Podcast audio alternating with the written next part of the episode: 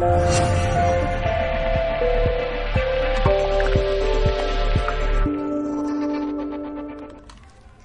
Saludos familia, bienvenido mundo de parte de todo el equipo de Mindalia Televisión. Tenemos el auténtico placer de contar de nuevo con nuestra querida Julieta Manzano, que viene a impartir una interesante conferencia titulada Amar sin perdernos. Nuestra invitada es coach transformacional, líder motivacional, conferencista internacional y es además una reconocida facilitadora de talleres esenciales en Latinoamérica con gran reconocimiento en países como Argentina, Colombia y Perú Ahora en un ratito vamos a estar con ella y vamos a disfrutar de esta prometedora conferencia, pero antes déjame que, os muestre una información muy valiosa relacionada con Mindalia Viajes. Vamos con, con el vídeo.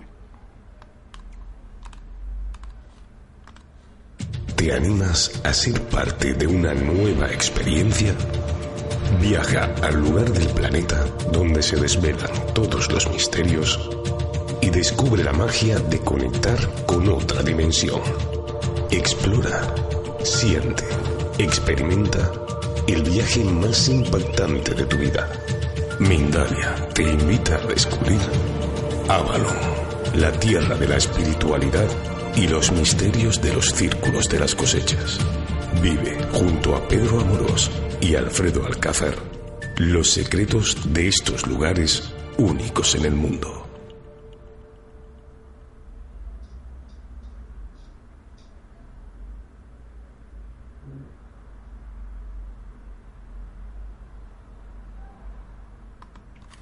Bien, y ahora sí ha llegado el momento de disfrutar de Julieta Manzano, no sin antes animarte a que seas tú también protagonista de Mindalia, como siempre, y que utilices ese chat en directo que tienes en tu pantalla. Comparte con nosotros todas esas inquietudes que le quieras preguntar a nuestra Julieta y para hacerlo, escribe la palabra pregunta, como siempre en mayúsculas, al inicio de la cuestión, seguidamente el país desde el cual nos estás viendo y a continuación el texto de la pregunta que le vamos a trasladar a Julieta y que nos va a contestar amablemente al término de la conferencia. Así que familia, ya sin más, os vamos a dejar con esta interesante conferencia titulada Amar sin perdernos de la mano de Julieta Manzana, la que, Manzano, perdón, a la que vamos a saludar. Gracias Julieta por estar de nuevo con nosotros en Mindalia en directo. Muy bienvenida. Hola Estefanía, ¿cómo estás? Muchas gracias. Bienvenidos, bienvenidos a todos, gracias por estar acá. Hoy vamos a hablar del amor de eso que tanta alegría, tanto bienestar nos causa a veces y tanto dolor, tanta frustración tantas otras. Todos los seres humanos, hay un momento en nuestra vida que queremos enamorarnos, o casi todos, voy a decir casi todos, para abrirle la, puertita a aquellos que se quieran escapar de esta generalidad, pero los seres humanos queremos amor, porque sentimos que una pareja eh, nos completa, eh, nos, enriquece, nos hace evolucionar, porque nos gusta compartir nuestro día a día, nos gusta eh, ser importantes para alguien, que nos contengan, contener, en fin, lo que sea que, lo que sueñes cuando sueñas con amor, por eso es que lo queremos. Y aquellos a los que les abrí la puertita para que se escapen, esos que dicen que no quieren enamorarse, no quieren estar en pareja, voy a cometer la irresponsabilidad de atreverme a decir que probablemente sea porque en algún momento amaste y te dolió mucho.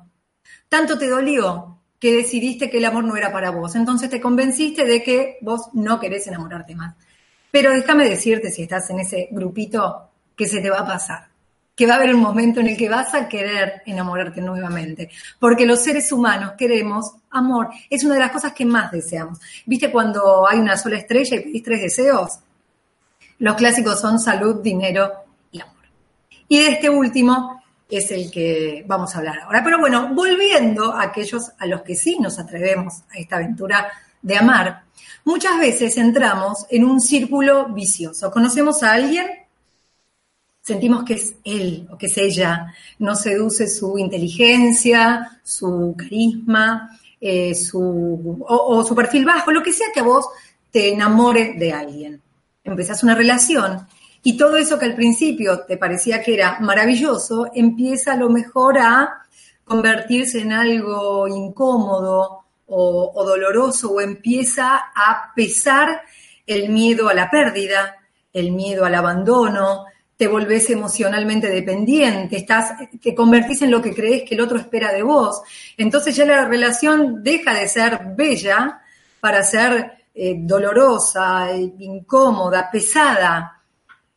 Empezás a pasarla mal, la pasás horrible y hay un día en que la relación se terminó porque vos no soportás más esa situación o porque el otro lo decide por vos. La pasás horrible, sufrís el duelo, la pasás súper mal, pero empezás después a recuperarte, a recomponerte, empezás a sanar, volvés a tu eje y cuando ya sentís que estás listo, ¿qué es lo que querés de nuevo? Volver a enamorarte.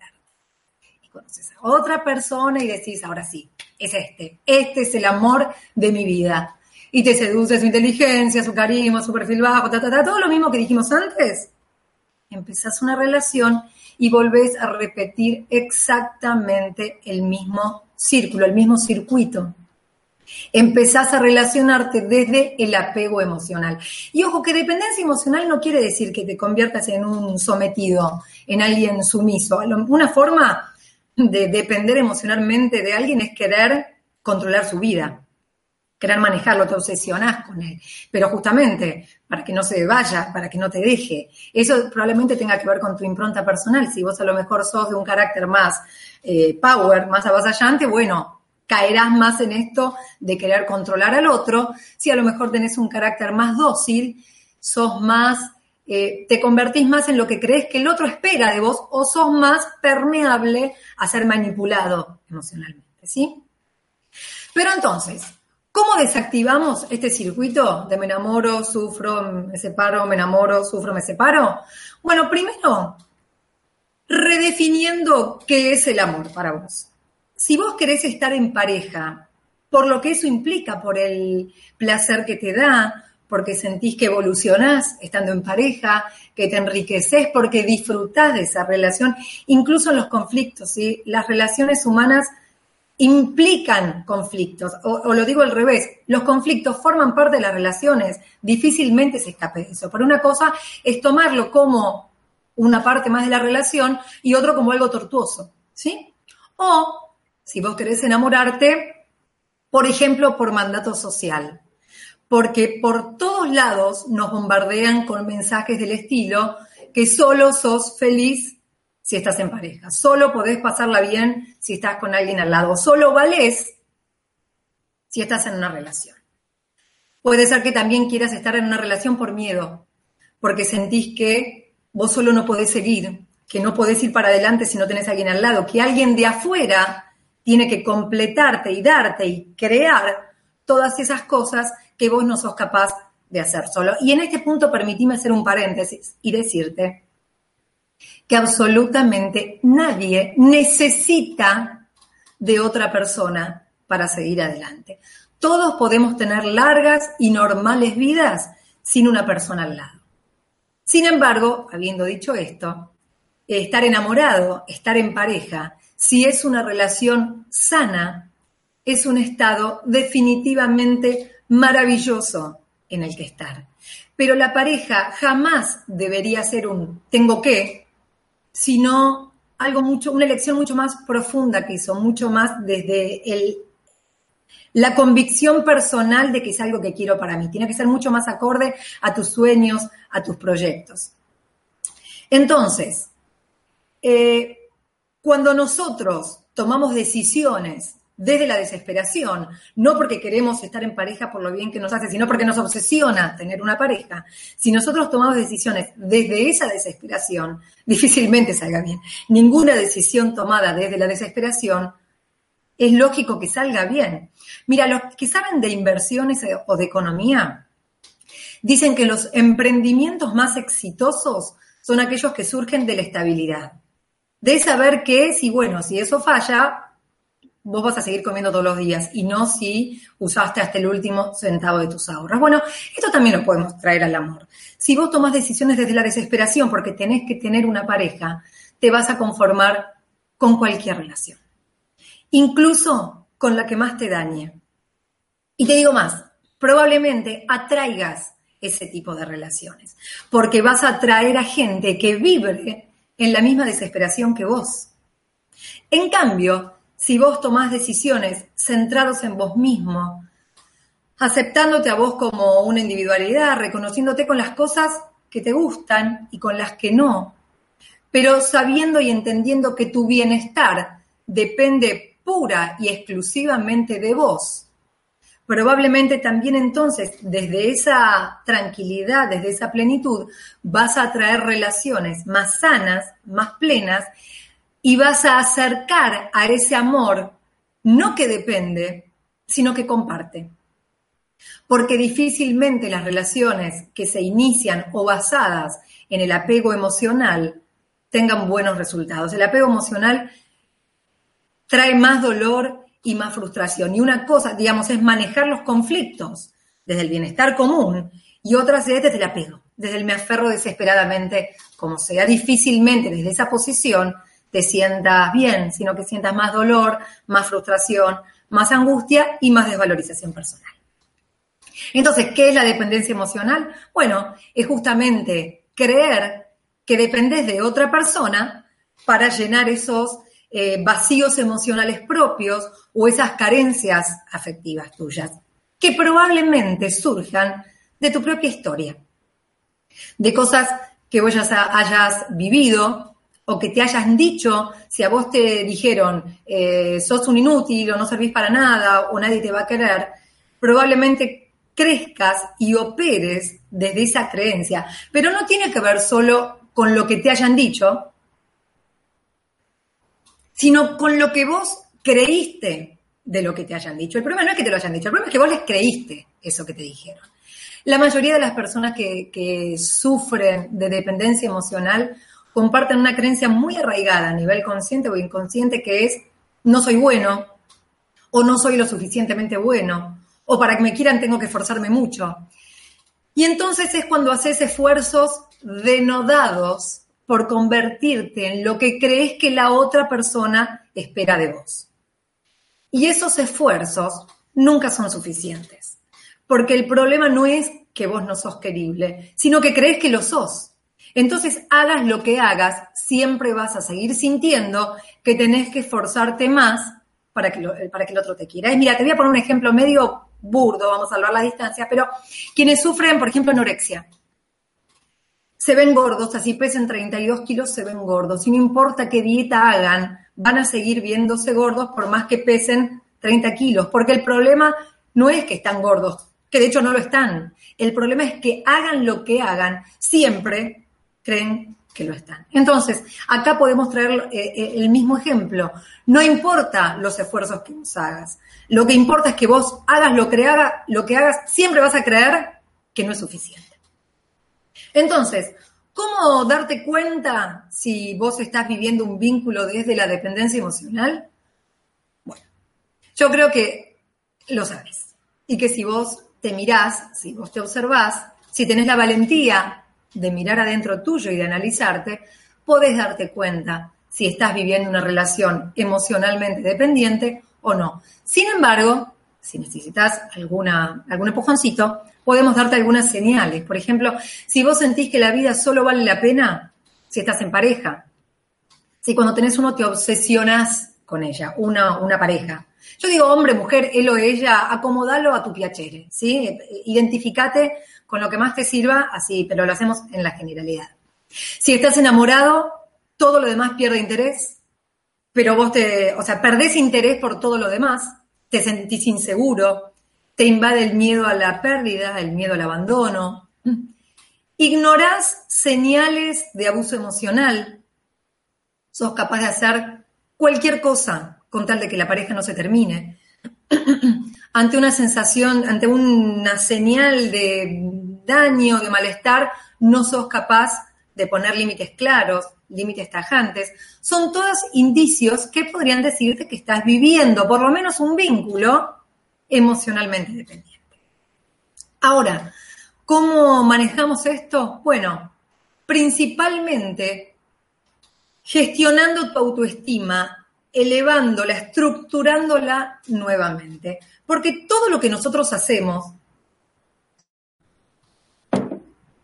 todo lo que nosotros decimos, las formas como nos comportamos, lo que nosotros pensamos, los límites que somos capaces de poner o no, habla de todos los juicios y las creencias que tenemos respecto de nosotros mismos. Entonces, si decimos que el apego emocional tiene que ver con nuestra propia desvalorización, Entonces, lo que vamos a hacer es desprogramar esas creencias, que como dijimos recién, no es que eso seas, sino eso es lo que vos creíste que eras, y vamos a cambiarlas por otras, por otras más constructivas, por otras que te hagan bien, por otras que apoyen a crear este contexto propicio, a vibrar en relación saludable, relación sana. Y para eso lo que vamos a hacer es dejar de hacer hincapié en todas esas cosas que vos insistís e insistís e insistís que son por las que no valés y empezar a reforzar todas aquellas por las que sabés que sí. Empezar a mirar tus atributos, tus habilidades, tus virtudes. Entonces, cuando vos pongas fuerza en eso, todo lo otro que no te gusta, pero que también está y aceptalo porque también sos vos, todo, decía, todas mm, esas posibilidades empiezan a pesar más que lo que no. Y el universo que es perfecto y te contesta, siempre te va a decir, tenés razón. Entonces cuando vos decís, eh, yo no sirvo para nada, a mí nadie me quiere, nadie me va a querer, el universo te dice, ok, tenés razón, nadie te va a querer. En cambio, si vos decís, soy único e irrepetible y hay un montón de razones por las que merezco tener una relación sana, una relación plena, el universo te va a decir, ok, te mereces tener una relación plena, una relación sana. Y si esto te resulta demasiado metafísico y, no es tu onda, ok, tráelo a un caso bien terrenal. Pensé en esos días en los que te levantás y sentís que todo sale bien. El día está divino, vos estás bien, de buen humor, todo te sale, te sentís contento. Seguramente esos días con la gente que te vas cruzando, conectas distinto también. Y la gente se te empieza como a pegar, se te empieza a acercar, pero desde un buen lugar, desde la idea de, quiero estar con vos, porque irradias buena energía. A todos nos gusta estar con gente que está bien, que está genuinamente bien, no el, que tiene la sonrisa dibujada y, y el corazón roto, con la gente que está genuinamente bien. Nos gusta estar porque eh, la felicidad es sexy. Cuando vos ves a alguien feliz, genuinamente feliz, querés estar con esa persona. Entonces tráelo a eso. Y también tomando esto de empezar a convencerte de tus virtudes, de tus habilidades, e, y empezar a tomar conciencia, empezar a poner fuerza en por qué la gente sí podría quererte, pero no solo porque la gente podría quererte, sino porque vos mismo deberías amarte. Empezá a hacer fuerza y foco en eso. Entonces ahí cuando los resultados empiecen a dar, eso se va a, va a empezar a fluir también. Y vos fíjate, por ejemplo, cuando hay un área de tu vida que vos dominás, sea laboral, un hobby, algo artístico, cualquier cosa que esa sea, cuando vos estás ejecutando eso, te moves como pez en el agua estás cómodo, te sentís seguro. Si te preguntan, podés contestar cualquier cosa. Eh, incluso te gusta transmitir tus conocimientos respecto a eso. Ok, de eso se trata, sentirte siempre como algo que dominas. Y si vos tenés la autoestima un poco golpeadita y sos de los que les cuesta encontrar esas, esos dones, esas virtudes en vos mismo, ok, créalas vos, construílas, sé esa persona que te gustaría ser. Si no sos capaz todavía de reconocer todas esas habilidades que déjame decirte, las tenés, ok, cultivalas, créalas, sacalas vos mismo de donde estén. Muchas veces decimos, hacemos al revés, decimos, cuando me sienta bien, voy a hacer tal cosa. Por ejemplo, cuando me sienta seguro, voy a decirle a esa persona que me gusta. Hacerlo al revés decile a esa persona que te gusta y probablemente eso te haga sentir seguro. Y así con cada cosa, no esperes a sentirte de determinada forma para hacer algo, hacelo y eso te va a hacer sentir de esa forma que anhelas. Y ojo, y que vos te atrevas a hacer estas cosas no es que te garantice el resultado. ¿eh? A lo mejor esa persona que le fuiste a decir que te gusta te, sacó escobazos. No importa. El punto es que vos vas a, a decidir si eso es un fracaso o una oportunidad. Una oportunidad de aprender, de enriquecerte, de adquirir experiencias, porque la realidad no es la que te define. Lo que te define es qué haces vos con la realidad. Vos decidís si sos un fracasado o sos una persona que ante cualquier adversidad se vuelve a levantar. Se sacude la tierra de las rodillas y se pone de pie de nuevo. Porque lo cierto es que todos podemos estar en el piso alguna vez. Lo que no podemos es no levantarnos. Entonces vos vas a decidir quién sos vos en eso.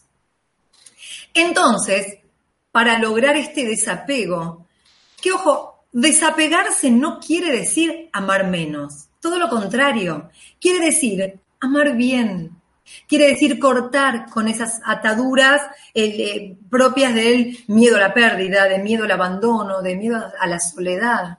Y para lograr eso, lo que necesitamos es enamorarnos de nosotros, reconocernos, validarnos, aceptarnos, perdonarnos y empezar a, crear todas esas cualidades, esas aptitudes que a veces esperamos que vengan de otra persona.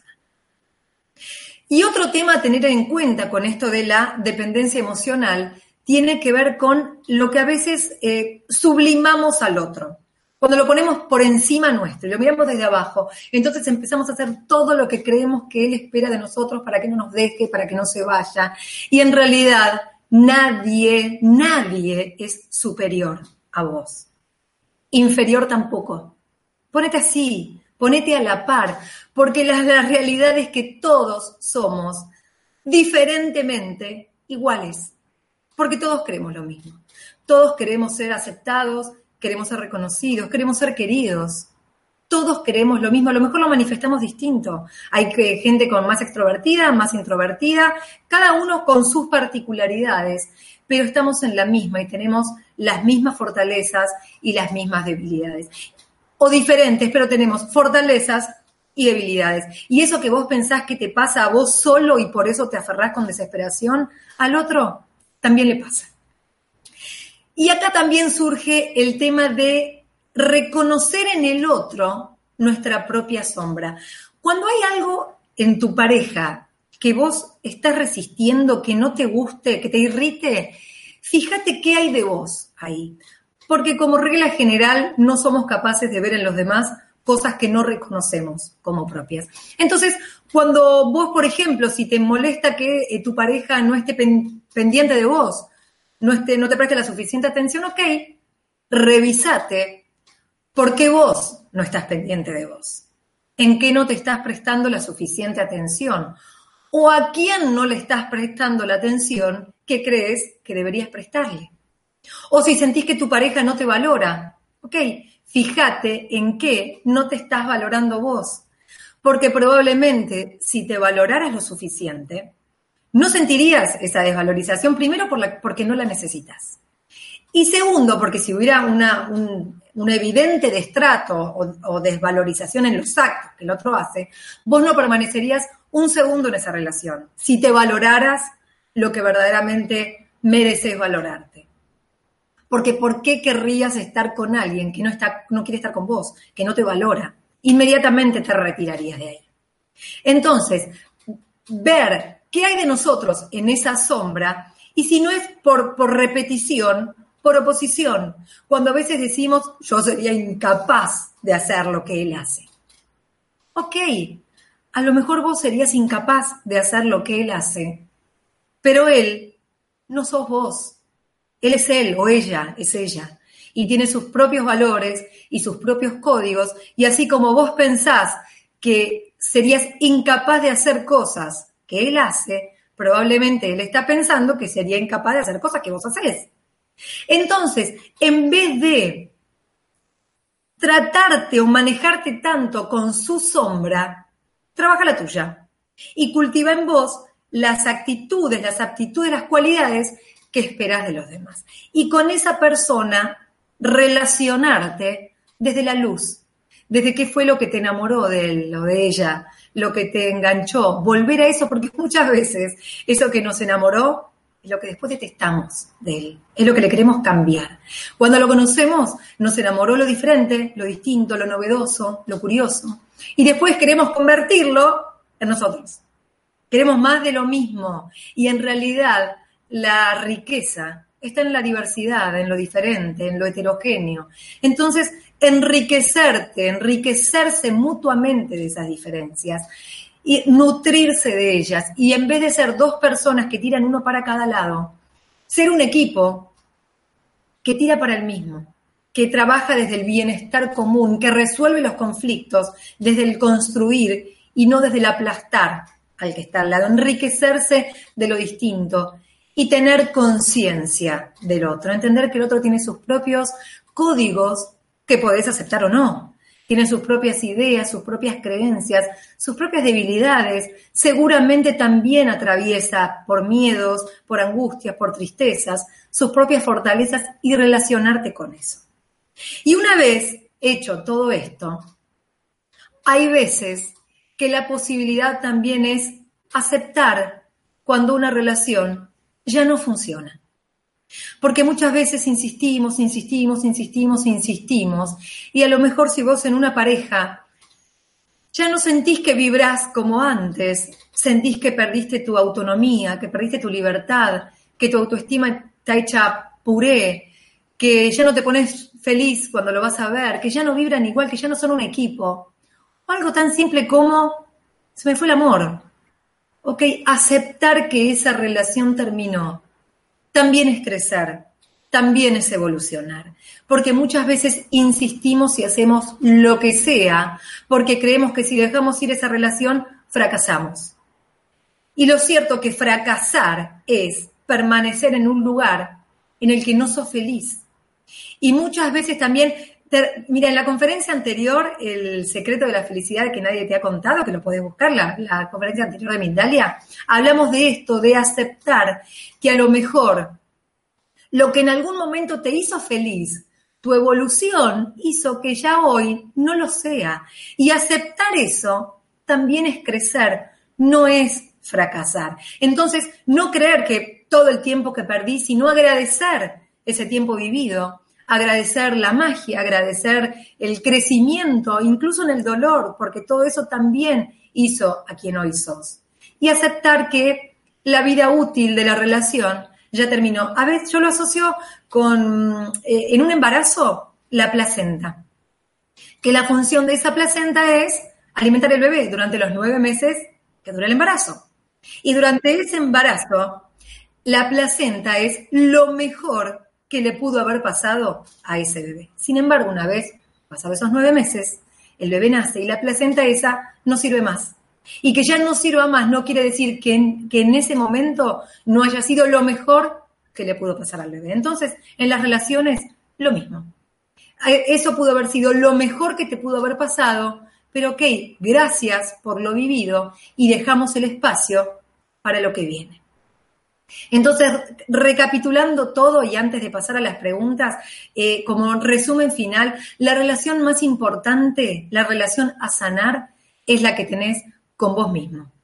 Cuando vos sanes esa relación, vas a crear el contexto propicio, el nido en el que atraigas relaciones sanas, relaciones saludables y que por supuesto no son color de rosa, como dijimos, el, conflicto forma parte de las relaciones, pero que, trabajar, que construir esa relación todos los días sea un desafío, que sea una aventura y no una tortura en la que perdemos individualidad. Sana tu relación con vos, que es la relación más importante de todas. Enamórate de vos y vas a ver cómo todos se van a enamorar de vos también.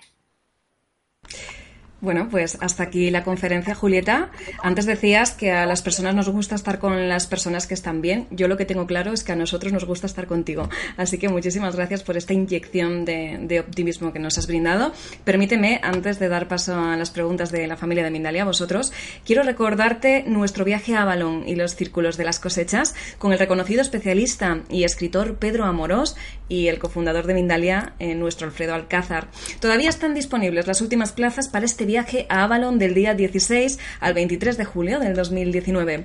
Reserva ya tu plaza en www.mindalia.com o en el siguiente teléfono más 34 que es el prefijo de España 670-037704. Avalon y los círculos de las cosechas es un viaje a los lugares más mágicos, espirituales y misteriosos del mundo en el que realizaremos experiencias que van a cambiar tu vida.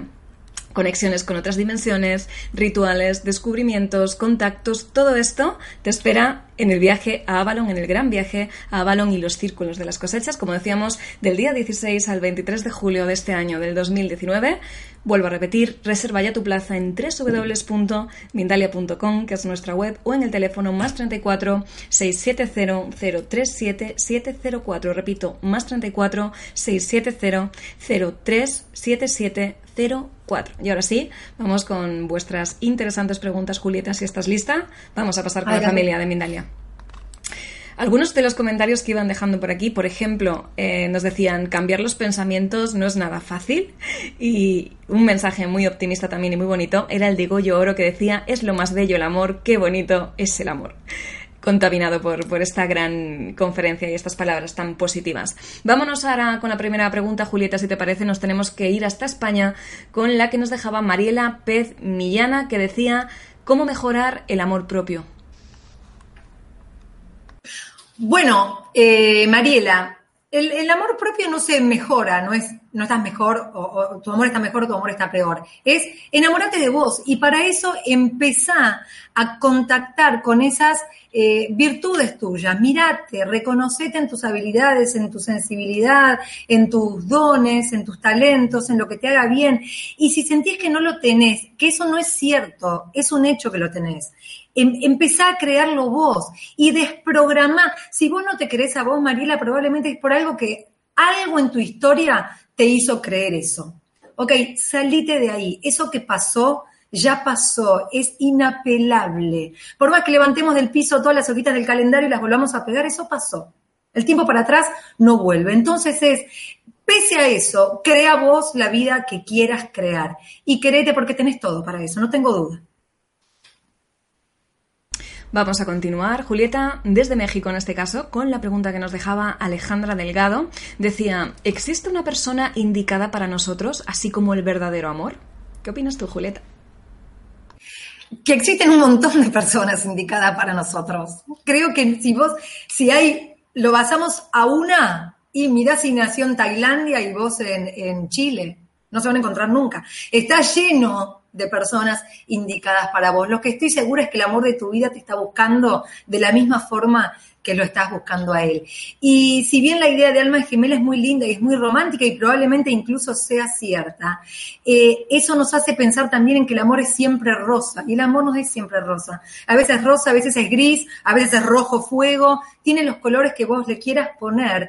Y sobre cada color hay que trabajar también, pero está, hay un montón de personas indicadas para vos.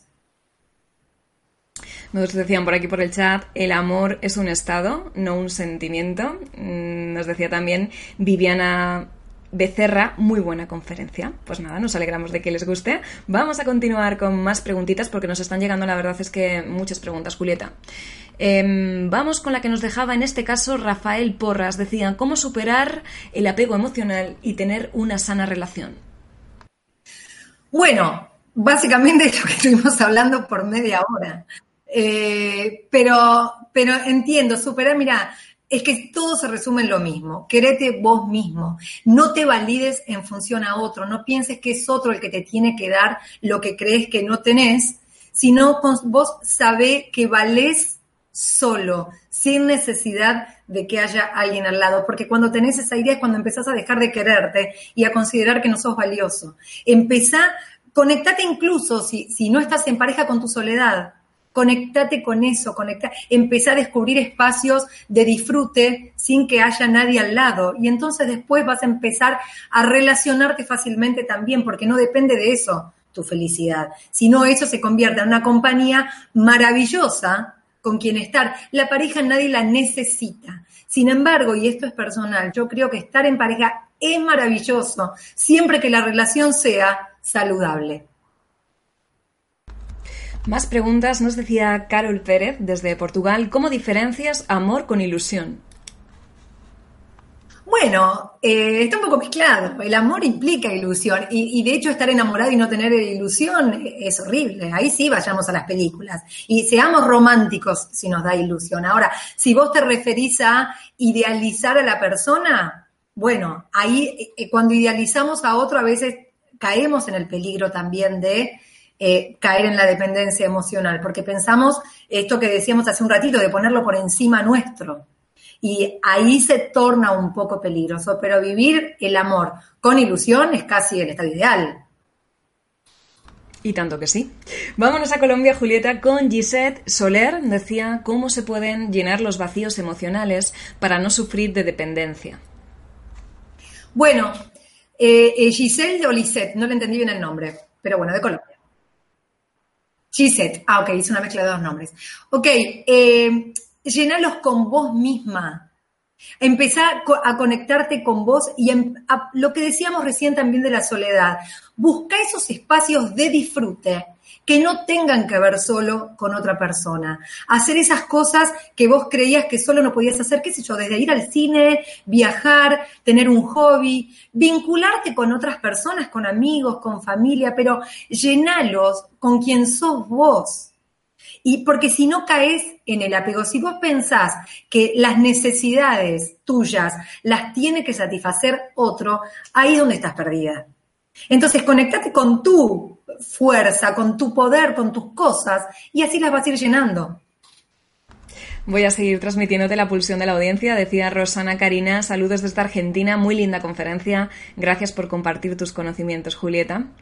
Y, vamos a seguir con más preguntas, que esto, que el ritmo no pare. Desde Colombia eh, nos decía Dave, eh, bueno, Dave, yo creo que se pronuncia Dave, dice, si todo fluye en la relación de manera sana, pero no existe un intercambio de energía en la parte sexual, ¿podría tratarse de una carencia de amor? Mira, eh, la sexualidad del sexo forma parte de una pareja, si no es tu amigo, ¿no? La sexualidad también forma parte de una relación de pareja.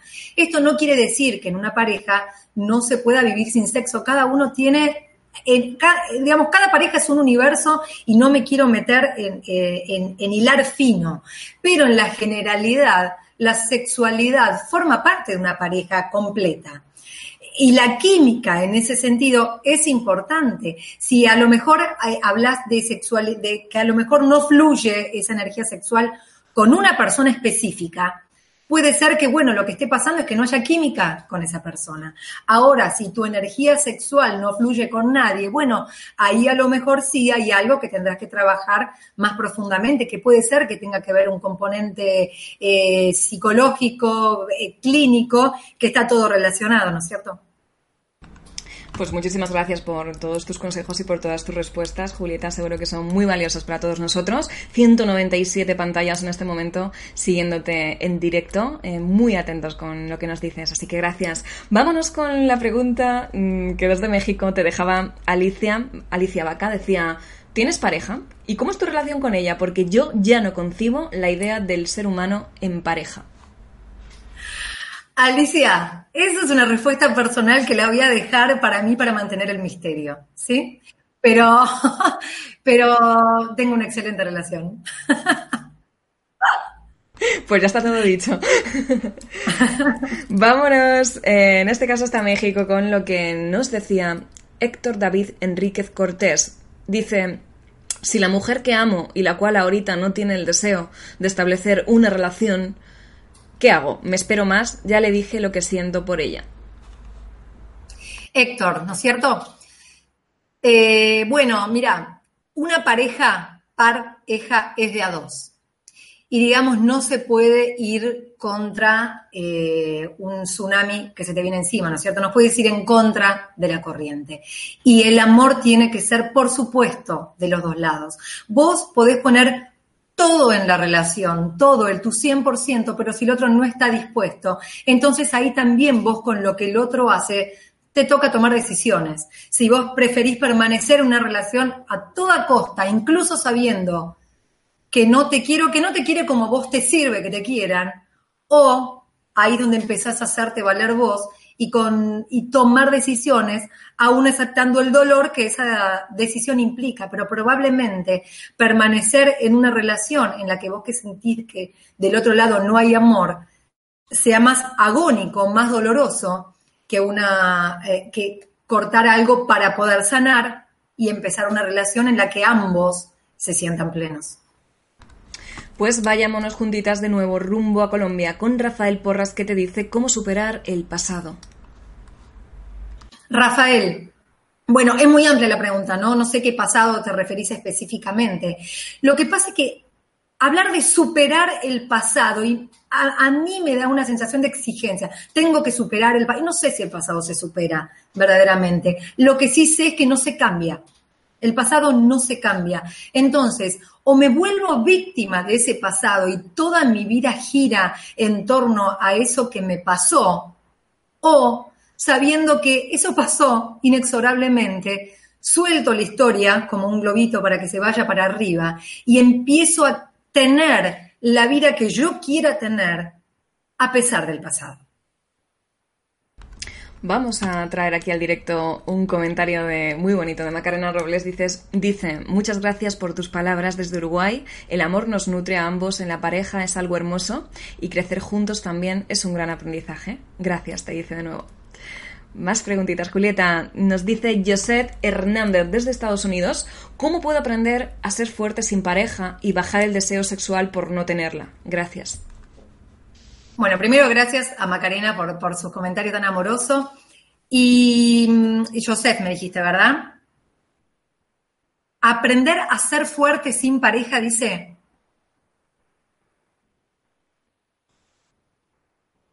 Bien, es que volvemos a lo mismo. Yo no sé si las cosas se aprenden. Eh, las creas. Eh, eh, si no te sentís fuerte, bueno, hace como si te sintieras. Y lo mismo, mira, se reduce a todo, yo sé lo que venimos diciendo hasta ahora. Que validate vos.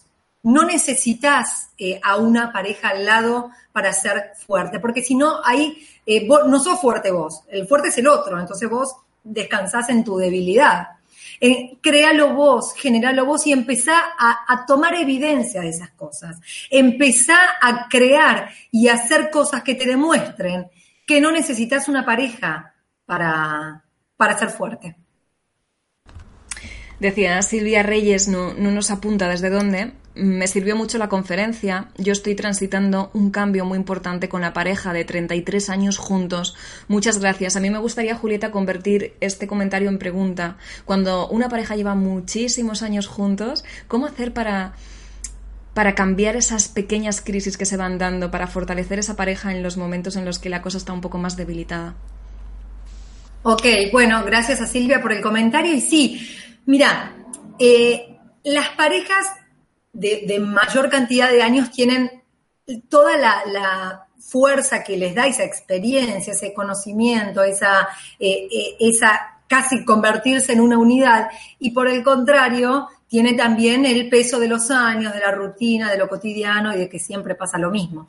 Lo, eh, mismo me refiero a estas pequeñas crisis, como decía, cómo revertir las crisis que tenemos siempre. Bueno, primero empezar a saber que eso les pasa, que si es algo que viene pasando siempre, saber que eso es algo que está ahí, entonces no engancharse a, tanto en algo que es cotidiano, sino empezar, ahí voy a retomar un poco con lo que hablamos de la sombra, que no conectarse con la sombra del otro, sino con su luz, no lo que nos irrita, lo que nos molesta, sobre todo después de treinta y pico de años, sino empezar a ver por qué después de treinta y pico de años sigo estando con él o con ella, y empezar entonces a licuar, a pulir, a a erosionar esas crisis cotidianas para empezar a darles cada vez menos espacio, que sean cada vez menos pesadas. Y hacer magia, hacer magia en una relación de tantos años, empezar a, a buscar de todas formas momentos nuevos, crear cosas nuevas, hacer cosas que en treinta y pico de años no hayan hecho nunca. Y en lo que vienen haciendo desde todo ese tiempo, hacerlo amorosamente, con, con esa paz que te da lo conocido. Otro tipo de crisis, otro tipo de herida es la que nos trae con su ejemplo Diana Zaediana desde Perú. Dice, ¿cómo superar el engaño de tu pareja y recuperar la confianza en él? ¿Tú crees que un hombre que te engañó lo volverá a hacer? ¿Cómo dejar de pensar en eso? Mira, sería temerario de mi parte eh, decir específicamente si un hombre te engañó, siempre lo va a seguir haciendo, porque un hombre es un hombre, otro hombre es otro nombre, el universo es infinito y cada hombre es un universo y cada mujer. De manera que ahí más que vos estás depositando toda tu, tu, energía y todo tu resultado en él, y lo tenés que poner en vos. Yo no sé si porque él alguna vez te engañó te va a volver a engañar o no. El punto es, ¿vos querés estar con él? Si querés estar con él, pese a que te haya engañado, entonces lo que necesitas es primero perdonar, segundo confiar, porque seguir con alguien en quien no confías es tortuoso para las dos partes. Entonces ahí probablemente sí haya que tomar una decisión. O perdonás y construís nuevamente desde cero, confiando, o si verdaderamente crees que no puedes confiar, tomar una decisión con eso también. Decía Camila Lorena em, desde Chile que si es normal que le gusten eh, dos personas a la vez. Dice que le gusta su expareja y que le gusta otra persona, que si esto pues puede llegar a ser normal y que, y que puede vivirlo en un estado de completa libertad. Dice realmente, dice realmente yo me siento a gusto así. Y bueno, entonces ya te ha contestado la pregunta. Si a vos te gusta, disfrutalo. claro, que es normal y que es anormal. Si a vos no te genera ningún tipo de, de culpa ni lo disfrutás y la pasás bien, pues adelante. Cada uno con sus códigos. No, en eso no tengo nada para decir. Pues continuamos, a ver qué nos ponen por aquí por el chat algún comentario. Norma Beatriz dice, gracias por tan lindos consejos, gracias desde Argentina Capital. Y eh, otra pregunta de Argentina también, María Grande. Dice, amo a alguien que está en pareja. Esta es otra, otra variante. Es, eh, una esta persona ya tiene otra relación. ¿Cómo hago? ¿Hago lo posible por romperla? Te pregunta. ¿Voy por mi felicidad? Esta es otra pregunta. ¿O me resigno a no tenerla nunca? Ay, María, qué pregunta, qué pregunta por todo lo que implica cada cosa. Mira, de las tres opciones que diste, lo que yo te digo es anda siempre por tu felicidad.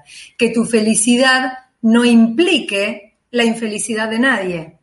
Y probablemente eh, hablar de, yo no creo que nada positivo pueda salir desde la premisa de voy a romper otra pareja.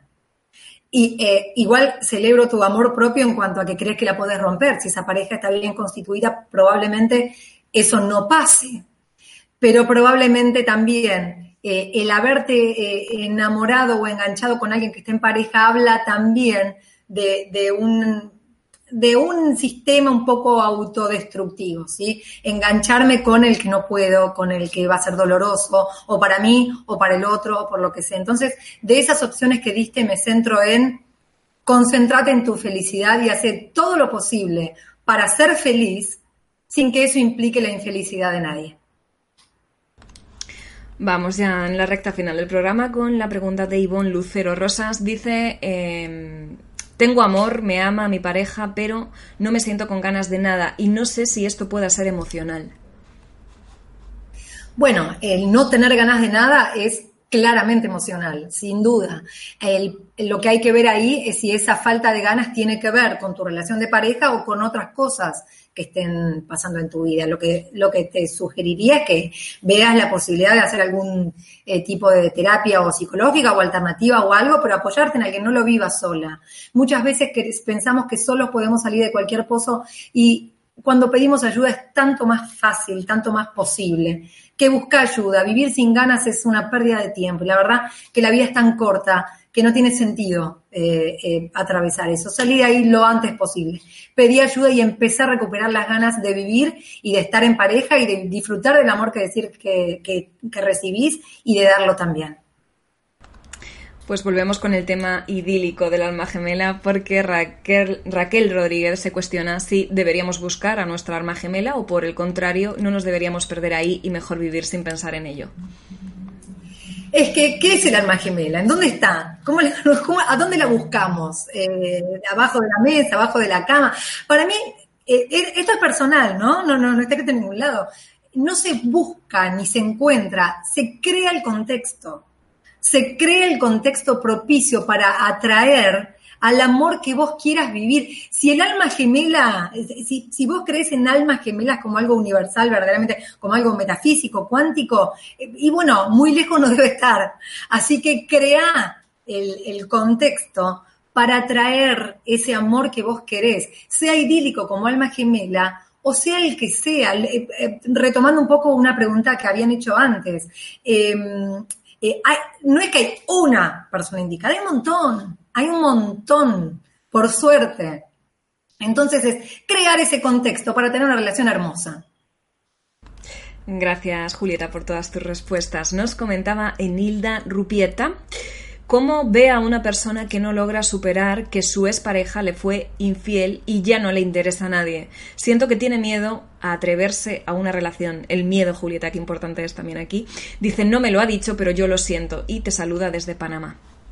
Ok, muchas gracias. Saludos desde Argentina. Eh, lo que pasa es que es muy difícil, digamos, hay veces hay un abismo entre lo que nosotros creemos que le pasa al otro y entre lo que le pasa verdaderamente, sobre todo si no lo dice. Ahora, eh, si esa persona tiene miedo a, vos no vas a poder hacer nada para que esa persona no tenga miedo. Es esa persona la que tiene que trabajar con, esa emoción personal. Y vos lo que sí podés hacer es acompañar y sí hablar, que de eso se hable, ponerlo sobre la mesa, pero no para salir a salvarlo a él, sino también para validarte vos. Si es que estás hablando de una pareja, no me quedó súper claro, pero no importa, supongo que la respuesta eh, sirve para, para cualquier, eh, sea o sea de un tercero que escuchaste hablar. Más comentarios por aquí. Rafael Porras dice muchas gracias a Mindale y a Julieta por sus consejos. Maravillosa conferencia. Juli, irradias amor. Qué bonito te dice. Eh, también decía por aquí Alicia Vaca desde México que gracias y que excelente conferencia. Gracias también a ellos por estar al otro lado, que también aprendemos mucho, por supuesto que sí. Eh, vamos a Ecuador con la pregunta de Mónica, si te parece, Julieta. Dice, yo he mantenido mi relación con el sexo para que él estuviera tranquilo en el carácter. Ahora él lo ha asumido como una falta de amor, pero tiene siempre la culpa en todo. Que le des algún consejo. Ok, primero gracias a Rafael por palabras tan lindas y Alicia. Eh, a ver si entendí bien lo que dice Mónica, que ella utiliza el sexo como forma de demostrar amor o, para que para mantenerlo tranquilo al marido, una cosa así, dijo. Ok, bueno. Eh, mira, ahí eh, el amor propio. Trabaja el amor propio, el amor a vos y el amor a tu cuerpo. Eh, mira, una de las, de, el colmo del desamor propio es encontrarte diciendo cosas tales como, eh, por favor, dame una oportunidad, quédate conmigo, no te vayas, o incluso usar el sexo para retenerlo. El sexo tiene que ser algo que disfruten los dos, no una sola persona y no para satisfacerlo, porque no tiene ningún sentido porque no te va a traer nada bueno nada bueno. Y si él lo acepta o no lo acepta, bueno, eso es, un tema que eh, eh, tiene que manejar él, ¿sí? No vos, como maneja él lo que vos haces con él. Lo que vos sí tenés que trabajar es tu amor propio y no hacer cosas que no quieras hacer, mucho menos exponer tu cuerpo cuando no quieres hacerlo. Gracias, Julieta. Y bueno, el reloj nos indica que llegamos a la última pregunta. Lamentablemente, nos quedaríamos mucho más tiempo contigo. Y viene de Argentina, de la mano de María Grande. Ella comenta, mm, voy del colegio de los chicos al trabajo y a mi casa. En la práctica, ¿cómo hago para conocer a alguien nuevo? No encuentro a nadie nuevo. ¿Cómo rompemos esta monotonía y dejamos entrar gente nueva en nuestra vida, Julieta? Bueno, eh, si, el timbre de la puerta no te lo van a venir a tocar, ¿sí? eso está claro. Eh, probablemente para conocer gente necesitas vincularte con gente. Lo que pasa que esto no quiere decir salir desesperada todas las noches a una disco a ver eh, con la caña de pescar a ver qué saco, ¿sí? pero no, no, hay fórmulas, es simplemente estate abierta a que eso ocurra. Si vos vas del colegio a tu casa y de tu casa al colegio, es poco probable que pase. Empezá a vincularte, a moverte, a relacionarte, sin desesperación, pero eh, empezar a, tomar acciones que sean coherentes con eso, ¿sí? Y muchas veces esto de eh, nos mata la incertidumbre, ¿no? El no saber eh, qué va a pasar o el creer que nunca más vamos a poder conocer a alguien o estar con alguien. Y, lo cierto es que a lo mejor eh, estás destrozado en tu cama llorando por ese que te dejó y se fue y te levantás a comprar el pan y en la esquina te cruzas con alguien que te vuela la cabeza y empieza todo de nuevo. Así que no sé si hay fórmulas para conocer, pero si hay disposición o no para hacerlo. Pues Julieta, lo dejamos aquí. Enorme agradecimiento de parte de todos los que te hemos seguido con los ojos muy abiertos. Ha sido un lujo tenerte y aprender contigo. Permíteme, antes de terminar, recordar a la familia eh, pues el viaje a Avalon que os estamos diciendo estos días y los círculos de las cosechas que ya se acerca con el reconocido especialista y escritor Pedro Amorós, ya le conocéis, y nuestro cofundador de Mindalia, por supuesto, Alfredo Alcázar. Todavía están disponibles las últimas plazas para que puedas apuntarte a este viaje a Avalon del día 16 al 23 de julio de este año, del 2019. Reserva tu plaza en nuestra web www.mindalia.com o en el teléfono que te voy a decir a continuación. Apunta más 34 es el prefijo de España 670 03 7704.